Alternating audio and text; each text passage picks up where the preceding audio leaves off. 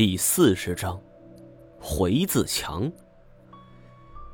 在墙壁上端与头顶的洞顶之间，有一条半米来宽的缝隙。众人爬上去后，可以暂时躲避，但这样一来，每上去一个人，这下边的防御力量便要减弱一分。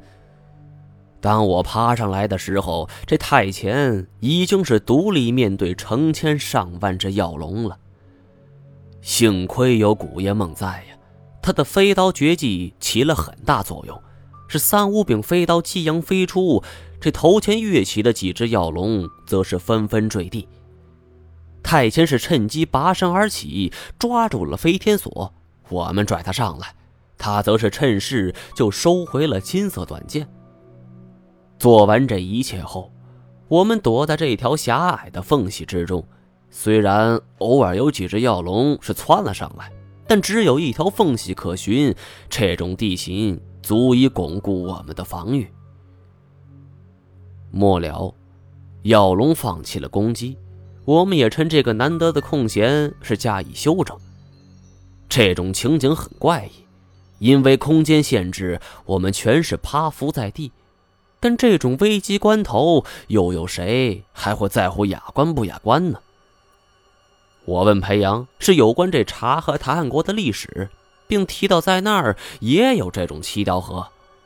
听闻这事儿，裴阳初时很诧异，他又听我解释这有关凤凰的传说，然后得到一个结论：温宿凤凰来仪的传说是传遍了西域各国。其实这是古人的一种小把戏，其关键点在于收集药龙蛋。可是这样一来，被寻常百姓所知晓的话，这凤凰的神话外衣将被赤裸裸的撕毁。加之当年这张骞是通使西域，工艺精美的七雕盒，则已经成为这西域各国的上品，等闲人家是不可能拥有。所以，这楼兰古国就将药龙蛋封存在七雕盒中。这样，西雕河便可吸引凤凰来此，这就是有凤来仪的真相。一直到了元朝，察合台汗国统管过去这西域三十六国的领地，自然也从百姓口中知道这凤凰的过往。而那个时候，统治者们正在极力寻求龙凤这种吉祥物。因此是不惜人类物力搜罗出了一枚七刀盒。传说中靠这种东西就可以吸引凤凰，可是这察合台汗国的国君并不知道它的具体用法，没能破解其中奥秘。这国君逝世之后，以此物来陪葬也就不足为奇了。这似乎也能够解释通啊，但我万万没想到这里边包裹的。竟然是药龙蛋，这东西有多凶猛，谁都知道。所以楼兰王死后，为了避免为祸人间，就下令将这些东西都用泥塑封存，密封在罐子里。对于这个说法，我是欣然同意。母爱不仅是动物的天性，人也如此。而动物寻找自己的幼崽或者是卵，大部分则是靠嗅觉。泥浆封存药龙蛋，药龙这种冷血动物自然很难发觉。如果刚才不是金锁大意的话，很可能这些药龙一辈子都难以发觉。不过似乎有一点说不通，我皱眉道：“这些药龙蛋经过上千年了，难道这药龙能活这么长时间吗？”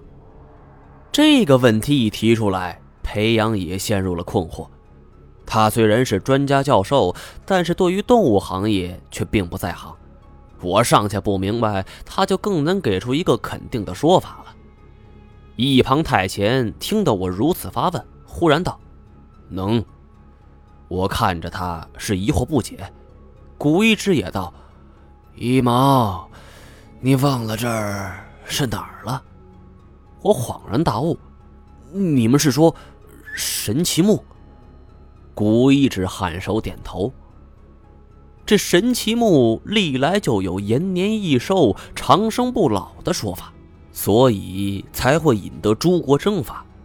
药龙群居于此，促成他们存活千年的原因，很大可能就是神奇木。想一想，这一棵树木就能使生命存活上千年。一想到这个，我的心脏是砰砰发跳啊！这握紧双拳的手也开始微微发抖。这种感觉十分奇妙，我似乎在那一瞬间明白当初为什么那么多人是心甘情愿的汇聚在这文天涯与严显江的旗下。一切真相大白。这如释重负的同时，我也看到了希望。神奇木很大可能就在此处。可眼下，虽然咬龙停止了进攻，却都还聚集在墙下。我们没有别的路可走，唯有这一条缝隙可爬，看看有没有出路了。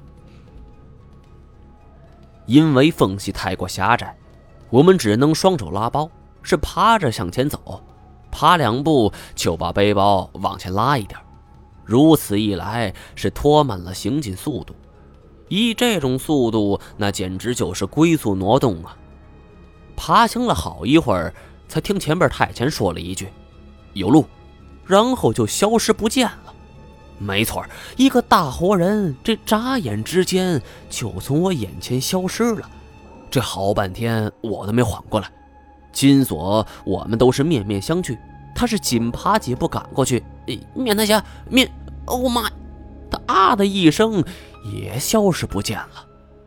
剩下我们四个是急忙追上去，这才恍然明白，原来此处是一个坑道，只是周围光线太暗，很难察觉，这稍不留神就会掉落下去。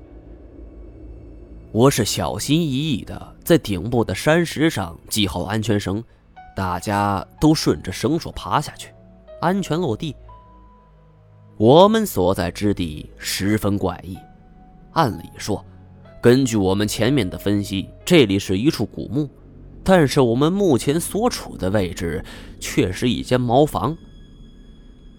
尽管时间过去了很久，这里积攒了一层厚厚的灰尘。但是从家具到装饰都是茅屋的模样。金锁是左右观瞧，裴阳，不是说好呃这里是楼兰王的古墓吗？怎么成了一间茅屋啊？你别跟我说这楼兰王是个农民，农民是不可能的。这楼兰古国是游牧民族政权，逐水草而居，这种茅草风格是显然出于中原的手笔呀。绝非楼兰画风。